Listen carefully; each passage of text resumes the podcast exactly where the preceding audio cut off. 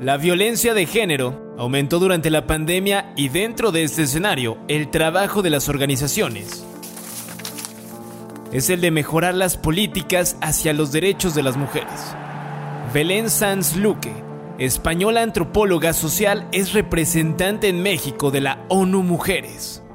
Su trabajo en la organización se centra en la lucha por derechos de las mujeres de México y Latinoamérica. Belén creció en una casa donde su madre tuvo siempre un rol autónomo. Desde que era niña, recuerda los mensajes continuos sobre la importancia de que las mujeres tengan autonomía, y esa es la razón que la representante decidió estudiar antropología social. Cuando inició su vida profesional en el ámbito internacional, se vinculó directamente con estrategias y proyectos orientados a la igualdad de género. Esto hizo que su convicción y compromiso con los temas de igualdad se profundizaran. A partir de ahí, ingresó a trabajar en Naciones Unidas, primero con UNIFEM y posteriormente con ONU Mujeres. Belén defiende los derechos de las mujeres y la igualdad de género, ocasionando un impulso más transformador de nuestro tiempo para generar el cambio estructural que se busca ver en la sociedad y en el mundo. Hoy en Las Capitanas, una luchadora por la igualdad de género. Hoy con nosotros, Belén. Esto es Las Capitanas con Marion Reimers, un podcast de Footbox. ¿Cómo están? Qué placer darles la bienvenida a las capitanas. Gracias por acompañarnos, como lo hacen, yo lo sé fielmente, semana a semana, para que podamos hablar de un montón de temas de lo que tiene que ver con las mujeres en el fútbol, las mujeres en el deporte. Ustedes lo saben, acá tenemos siempre extraordinarios personajes de relevancia, personajes, personajos, como usted le quiera decir. Eh, pero lo que también buscamos es brindarle otra perspectiva, que no nada más sea así clavado en los deportes y el 442 y los números de teléfono que todo el mundo le gustan, sino entender también otras dimensiones de lo que significa para nosotras ser capitanas de nuestra vida, de nuestro horizonte, de nuestro desempeño profesional. Y para hablar justamente de este y muchos, muchos otros temas, la verdad es que me congratulo, estoy feliz de que me acompañe el día de hoy en este espacio. Es una amiga muy querida, es una mujer a la que yo admiro muchísimo y que además pues nos puede dar tal vez una perspectiva un poquito más amplia de lo que están haciendo las Naciones Unidas y por supuesto eh, su agencia que tiene que ver con mujeres en México y en América Latina. Belén Sanz, representante de ONU Mujeres en México, te mando un muy fuerte abrazo, querida. ¿Cómo estás? Querida Marion, pues feliz de estar contigo esta mañana y muy contenta del trabajo que estamos haciendo para impulsar a las mujeres en el deporte. Es que eh, fíjate que eh, eh, voy a contar un, par de infidencias, ¿no? Pero cuando, cuando nos conocimos tú y yo y, en el tiempo que llevamos este, trabajando en conjunto, pues siempre hemos hablado de la importancia de que las mujeres se integren a la vida pública y por supuesto también al deporte que forma parte de esto y puedan vivir una vida libre de violencia, puedan tener acceso a más oportunidades. Y ahí me interesa en que, le puedas explicar un poco al, público por qué es tan importante para ONU Mujeres que las mujeres, valga la redundancia, formemos parte del ecosistema deportivo. Bueno, definitivamente, eh, si algo hemos podido evidenciar desde ONU Mujeres es que las mujeres históricamente hemos estado excluidas de gran parte de los espacios públicos, de la política, de la economía y por supuesto también del deporte. Esto hace que, por un lado, las mujeres no podamos beneficiarnos de la toma de decisiones, no podamos contribuir al desarrollo de nuestra sociedad. Y en el caso concreto del deporte, pues nos excluye tanto de una oportunidad de desarrollo en múltiples dimensiones, ¿no? Como hemos hablado muchas veces contigo, Marion, pues el deporte no es solo una actividad física, conlleva desde luego un proceso de desarrollo personal, de desarrollo de la autoestima, de la autonomía, de la, de la, del liderazgo, de la confianza y permite pues que nos desarrollemos como personas en, en, todas sus dimensiones y por ello es que buscamos que pues las mujeres puedan tener las mismas oportunidades que los hombres en el deporte y que esto contribuya a su autonomía, empoderamiento e independencia. Y desde luego que hemos podido evidenciar y bueno, por eso nos, nos reunimos hace poco para lanzar ese gran eh, estudio que, que, se hizo con, con, Somos Versus, pues es justamente qué está pasando con las mujeres en el deporte, cómo son representadas y vemos que hay una enorme desigualdad. Entonces, bueno, eso es parte de lo que estamos tratando de cambiar. ¿no? Es que es, es, es, bien importante lo que, lo que mencionas y yo te agradezco que también pues eh, hagas mención de, de, este estudio y que ONU Mujeres nos haya acompañado de manera tan puntual, pues justamente para visibilizar por lo menos lo que respecta a los medios de comunicación. Y habrá gente allá afuera, ¿no? Algún incrédulo que diga, pero bueno, ¿y, y cómo opera esto? ¿Pero cómo le van a hacer? Platícale un poquito a la gente antes de ya meternos en materia. ¿Cómo es que ONU Mujeres opera desde ahí? O sea, ¿cuáles son sus lugares de incidencia? ¿Cómo trabaja una organización de este tipo? Bueno, somos un organismo internacional, eh, nos, nos, crea eh, las Naciones Unidas, la Asamblea General, eh, como otros organismos, como UNICEF, como el Programa de Naciones Unidas para el Desarrollo, etcétera. Y básicamente lo que hacemos es, por un lado, trabajar con los gobiernos para cambiar sus políticas públicas, apoyarlos a que respondan a los estándares internacionales de derechos humanos, de igualdad de género. Y en México, pues trabajamos con gobierno federal, con gobiernos estatales, municipales en esa, en esa línea. También trabajamos muy de la mano con las organizaciones de la sociedad civil para apoyar su abogacía y su impulso de las políticas de igualdad y también el acompañamiento a las mujeres en distintos ámbitos de su vida, ¿no? Tanto la prevención de la violencia como las oportunidades económicas, etcétera. Y también trabajamos mucho pues con los medios de comunicación, Marion. Ese es un eje que estamos impulsando cada vez con más eh, determinación, porque los medios, eh, como parte de una sociedad, tienen una enorme responsabilidad en eh, reproducir estereotipos ¿no? de desigualdad o ayudarnos a cambiar esos estereotipos y una representación más equitativa de mujeres, hombres y, las diversidades en nuestra sociedad.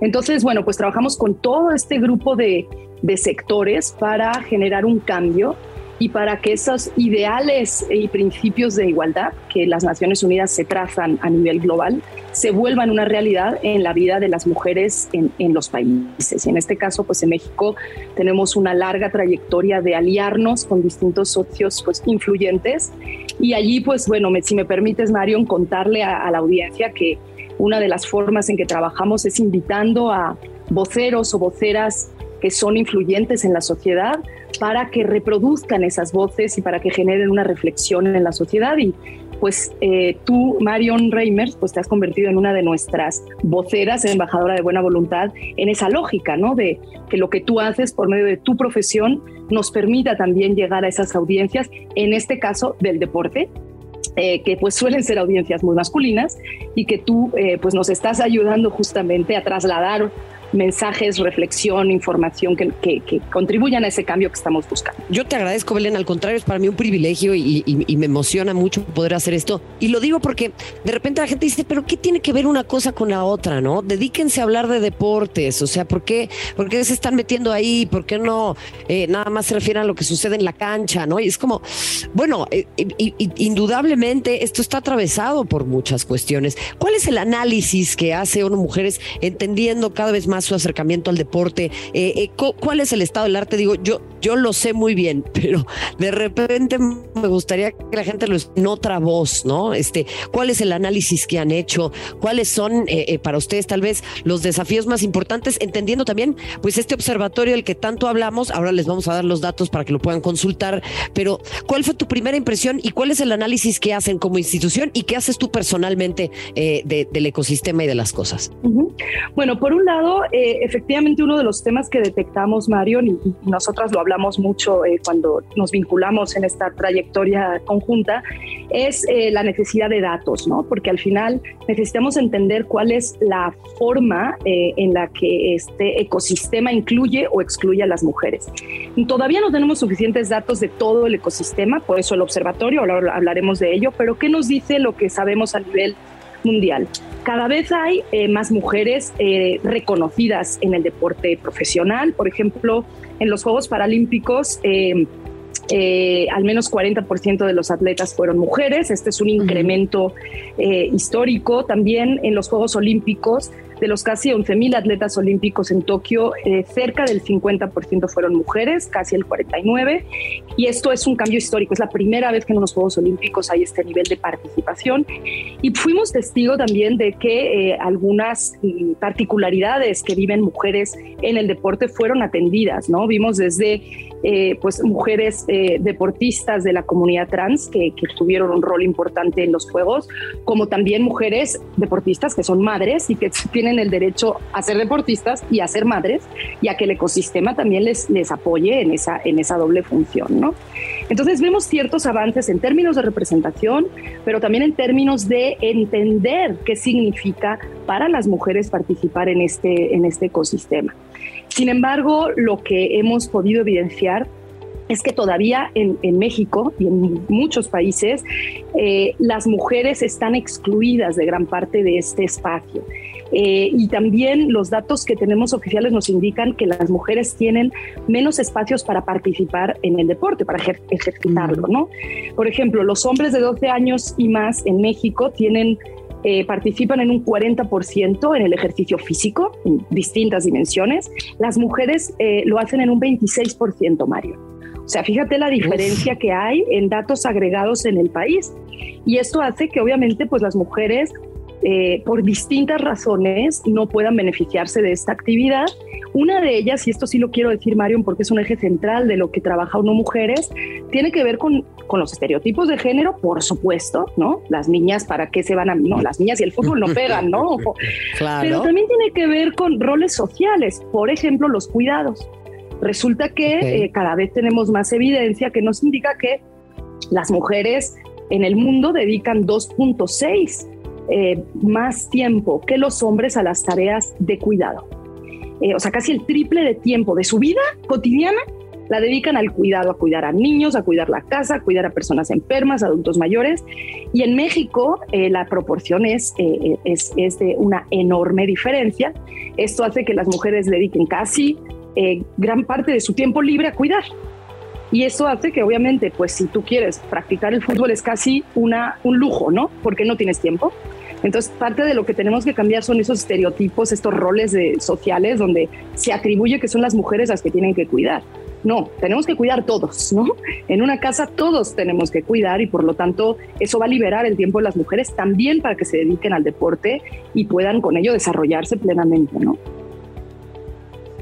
A ver, eh, creo que esto es clave, Belén, y yo he intentado de veras eh, hacer una tarea de, de pedagogía y creo que las mujeres lo hacemos todos los días, porque hay quienes de repente voltean a ver y dicen, bueno, pero pues este es el estado de las cosas y es normal, claro, Raimundo, porque pues no has tenido que lavar un plato en tu vida y entonces asumes que esto es así. Eh, eh, para mí, las tareas del hogar y las tareas eh, básicas pues son de humanos autosuficientes, no tiene que ver con el género. Y esto es una cosa bien importante y que a, mucha gente le hace respingar. Es más, Belén, te voy a contar una infidencia. Hasta mi propia mamá se resiste a esta clase de temáticas, ¿no? Yo le digo, mamá, eso que llaman amor es trabajo no pagado, eh, eh, de manera un tanto más eh, provocativa y, franca. Esto lo digo yo, no lo dice Belén, para quienes estén por ahí de chismosos.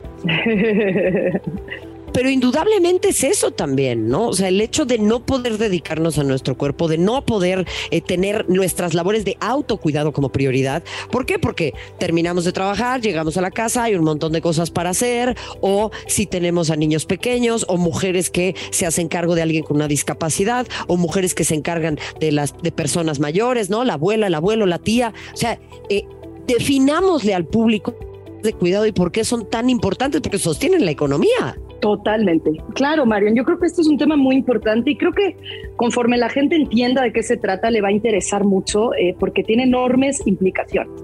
Nosotros nos referimos a las tareas de cuidado como aquellas tareas que se realizan en la sociedad para, para fomentar la vida, para preservar la vida. Es decir, si no cuidamos a nuestros niños, pues evidentemente no podrían tener un desarrollo, no podrían crecer. Si no cuidamos a nuestras personas enfermas, pues tendrían una enorme vulnerabilidad y no podrían sostener su vida. Igual con los adultos mayores y con nuestro propio hogar, ¿no? O sea, ¿quién cuida el que se mantenga el hogar, nuestras casas, la limpieza de las mismas y su, propio, digamos, el funcionamiento, ¿no? Lo que sucede es que nunca nos habíamos puesto a pensar que esas tareas las realizan mayoritariamente las mujeres. y las realizan gratuitamente. Es decir, no te pagan por lavar los platos, no te pagan por cuidar a los niños, pero mientras las mujeres sostienen ese cuidado que es la esencia de la vida social, los hombres se desarrollan profesionalmente, se desarrollan públicamente, hacen deporte y las mujeres tienen pobreza de tiempo, además de pobreza económica, porque evidentemente nos encontramos con que ante la decisión de renunciar a un trabajo, si ambos padres trabajan, ¿quién suele renunciar, Mario? Suele renunciar la mujer, porque no, se le atribuye el rol de que, bueno, hay que cuidar a los niños, pues a quién le toca, a la mujer.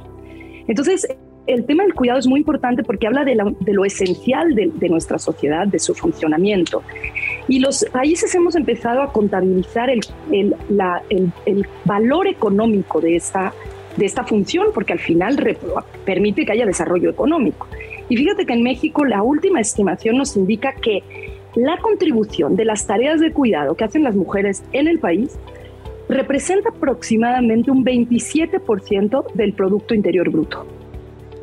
Es decir, es un componente central de la economía, pero que se hace gratuitamente y que no se reconoce ni valora porque se asume que es lo natural, ¿no? Bueno, pues eres mujer, cuida y, y si tienes que dejar de trabajar porque esa es tu tarea, dejas de trabajar, ¿no? Entonces, por eso nos parece tan importante transformar esta realidad, generar mayor corresponsabilidad en los hogares, porque al final hombres y mujeres tenemos la misma capacidad de cuidar, exactamente igual, como bien dices, esto no es una cuestión de género, pero además los, los eh, gobiernos tienen que invertir en generar espacios de cuidado para que si yo trabajo y tengo un niño o una niña, tenga una guardería donde poderla dejar, que la vayan a cuidar y a dar un espacio de, crecimiento y de, aprendizaje y que yo pueda hacer mi trabajo tengo que avanzar en permisos de paternidad y maternidad. Eso es un tema urgente. Claro. Eh, hoy en México, por ley, los, los hombres solo tienen cinco días de derecho a la paternidad. Y fíjate que un gran porcentaje de los hombres no la usan. Ni siquiera esos cinco días, Marion. A veces por miedo de que sus empleadores les digan que no, a veces por desconocimiento, a veces por, pues por estereotipos, ¿no? Pero pero es todo un tema que es bastante central. ¿Me puedes repetir eso, Belén? ¿Son cinco días? Cinco días por ley. Y eso que, ha avanzado. entonces, claro, esto es inaceptable. Tenemos que avanzar muy rápidamente para que los hombres ejerzan su paternidad, que es una función importantísima del desarrollo de una persona y desde luego de los niños, ¿no?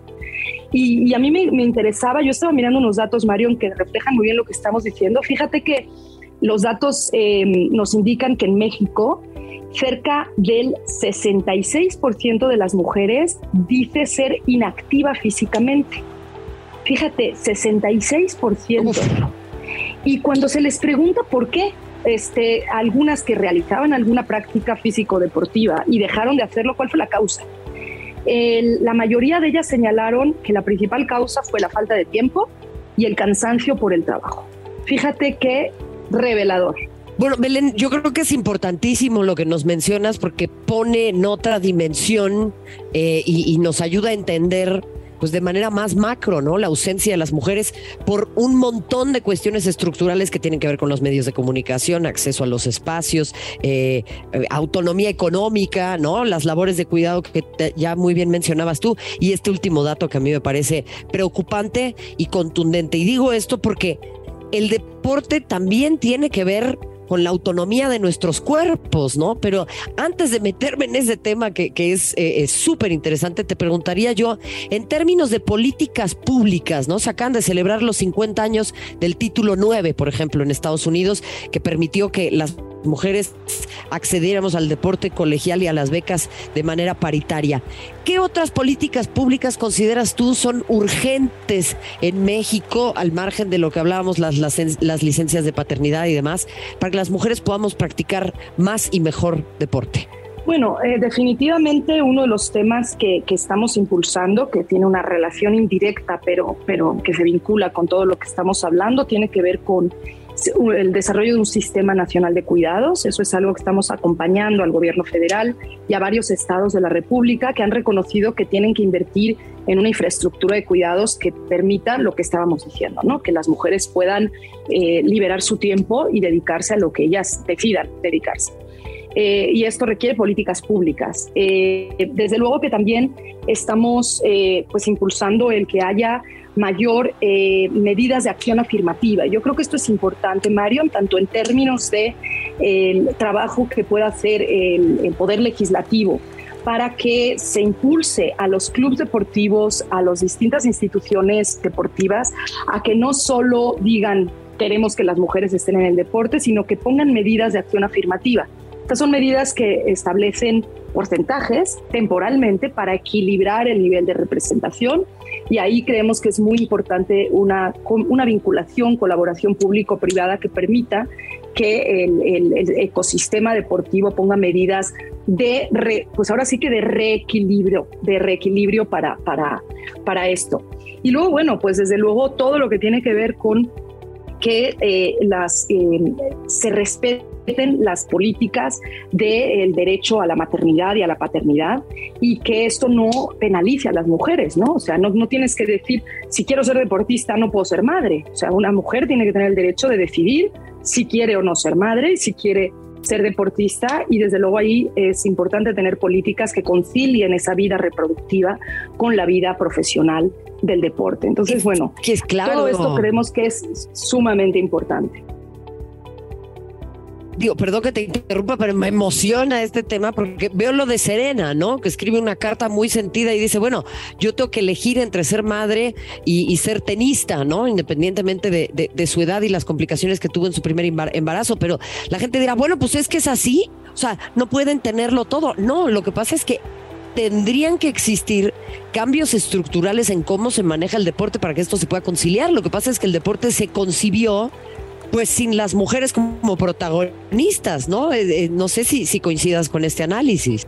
Totalmente, yo creo que ese es, eh, absolutamente central en términos de cómo se representa a las mujeres en el deporte. Y creo que eso es lo que nos enseñó el observatorio, ¿no? El primer observatorio del rol de las mujeres y los medios deportivos en México, porque al final lo que sucede es que como se nos asigna un rol y a las mujeres deportistas se les asigna un rol. Yo, antes de cerrar nuestra conversación, sí quiero recordar algunos titulares que me dejaron la piel helada este, en torno a cómo se representan las mujeres en el, en el deporte y desde luego que coincido plenamente con lo que dices, o sea, o cambiamos esa asignación social, incluyendo en el deporte, o las mujeres vamos a enfrentar enormes limitaciones para poder practicarlo, ¿no?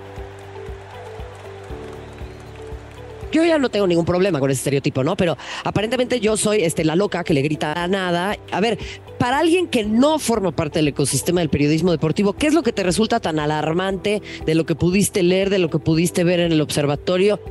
Bueno, son varias cosas que para mí fueron reveladoras, Marion. Eh, por un lado, el que eh, el, observatorio hizo un análisis de cerca de 10.000 notas deportivas de distintos medios deportivos y la conclusión contundente es que el espacio que se le da al deporte masculino y a los atletas hombres es muy superior al espacio que se le da a, las mujeres en el deporte. Las mujeres aparecen mucho menos y cuando lo hacen es por estar vinculadas a un atleta varón. Esto, eh, cuando lo vemos en cifras, pues el estudio nos enseñó que solo un 7% de las cerca de 10.000 notas analizadas trataba sobre mujeres. En el caso de los hombres, las notas eh, pues, estudiadas eh, correspondían más de un 85%. Esto quiere decir que de cada 10 noticias analizadas, menos de una, escuchemos bien, menos de una se trató sobre alguna mujer en el deporte. Y esto pues obviamente implica que tienen mucho menos espacio para eh, generar eh, información sobre ello para, para, la audiencia. Y luego, bueno, pues obviamente distintas formas de discriminación que descubrió el, el, el, informe, incluyendo que hay una altísima carga de estereotipos de género en la cobertura de las notas sobre mujeres. Y yo te quiero dar tres ejemplos que me dejaron la piel helada. Em, que verdaderamente eh, son muy reveladores de lo que estamos hablando aquí, cómo se trata en muchas ocasiones información sobre mujeres o incluso sobre hombres con estereotipos. Ahí te van. Una, no solamente es bonita, también es muy buena jugadora de voleibol. O la hija de Figo ya es cancha reglamentaria. Esa me dejó helada, Mario, cuando cumplió 18 años. O es es, tremendo. Y otra que nos dejó sorprendidas, es un presunto maltratador, pero mete goles. ¿Qué te parece? A mí me dejó helada y verdaderamente esto nos habla de, lo que a mí, a mí me parece escalofriante, Belén, y, esto que mencionas es gravísimo, porque la gente luego dice que, soy, que una es exagerada, pero en un país en el que se reporta esta enorme cantidad de violaciones a menores de edad y en donde las niñas, sobre todo en el seno familiar, están muy expuestas a este tema y en el que, pues, en efecto, hay un problema de, de pederastía muy fuerte, pues el alentar esta clase de discursos es muy preocupante, ¿no? Claro, no, absolutamente, Marion, y por eso eh, creo que la tarea con los medios de comunicación eh, deportivos es muy importante, porque pueden hacer una diferencia. Yo creo que si en vez de ver estos titulares tan aberrantes, eh, vemos una forma de representar y de hablar de las mujeres en el deporte respetuosa, empoderadora, este, desde luego con dignificación, pues imagínate el impacto que esto puede tener en las niñas y niños, ¿no? Entonces creo que no es un tema menor, es ayudar a cambiar esta narrativa, eh, cambiar desde el punto de vista de la prevención, porque la violencia no es solo aquella que se ejerce físicamente, esto es violencia. Y esta es la que hay que transformar para que podamos llegar a una sociedad en la que las mujeres no están discriminadas, no están estereotipadas y desde luego se protege absolutamente sus derechos y su dignidad. Entonces coincido contigo en que no podemos divorciar los altos índices de violencia de estas narrativas y por eso hay que trabajar con los y las periodistas, con los medios deportivos, con las cabezas de los medios deportivos para transformar esta forma de representar y para ser parte de un cambio positivo, ¿no? Sin ninguna duda, porque hay que recordar también, y acá hay una cosa eh, que es eh, parte de mi sección de opiniones poco populares en el periodismo deportivo, la autonomía de los cuerpos y en consecuencia también la autonomía de nuestra decisión sobre nuestros cuerpos algo que está también directamente vinculado con nuestros derechos y con eh, nuestros derechos reproductivos y sexuales también en el tema del aborto, están, aunque no parezcan directamente atravesados por el deporte y nuestra posibilidad de hacer uso de nuestros cuerpos para la sublimación personal. Belén, eh, estoy fascinada de haberte escuchado. Podría robarte 100 mil horas más de tu tiempo, pero sé que estás ocupadísima y te agradezco en verdad de todo corazón que hayas estado con nosotras en Las Capitanas. Pues gracias a ti, Marion, a las capitanas. Eh, de verdad que reconocemos enormemente el trabajo que están haciendo y saben que ONU Mujeres está aquí para que trabajemos de la mano en, generar este cambio y para que todas las mujeres y niñas mexicanas que quieran dedicarse al deporte lo hagan con total libertad y seguridad sin ninguna duda, eh, eh, y, parte de ellos el observatorio que ONU Mujeres, eh, con toda su generosidad, impulso y gentileza, ha apoyado, versus.mx, diagonal observatorio de medios, o en nuestras redes sociales también, arroba somos versus, nos pueden encontrar. Por supuesto, sigan a ONU Mujeres y toda su importantísima labor. Y Belén, aquí es tu casa, siempre tienes micrófonos y espacio abierto para volver cuando gustes, y te mando un muy fuerte abrazo. Un gran abrazo, Marion. Y un abrazo también para ustedes que nos acompañaron una vez más en Las Capitanas. Ya lo saben, las personajes, los personajes, los personajes más importantes del fútbol nacional e internacional y por supuesto también del ámbito político y de instituciones que atraviesan la vida de las mujeres y buscan mejorarlas como lo es ONU Mujeres. El día de hoy, su representante en México, Belén Sanz. Mi nombre es Marion Reimers, ya lo saben, acompáñenos todas las semanas en Footbox. Gracias y hasta la próxima. Esto fue Las Capitanas, exclusivo de Footbox.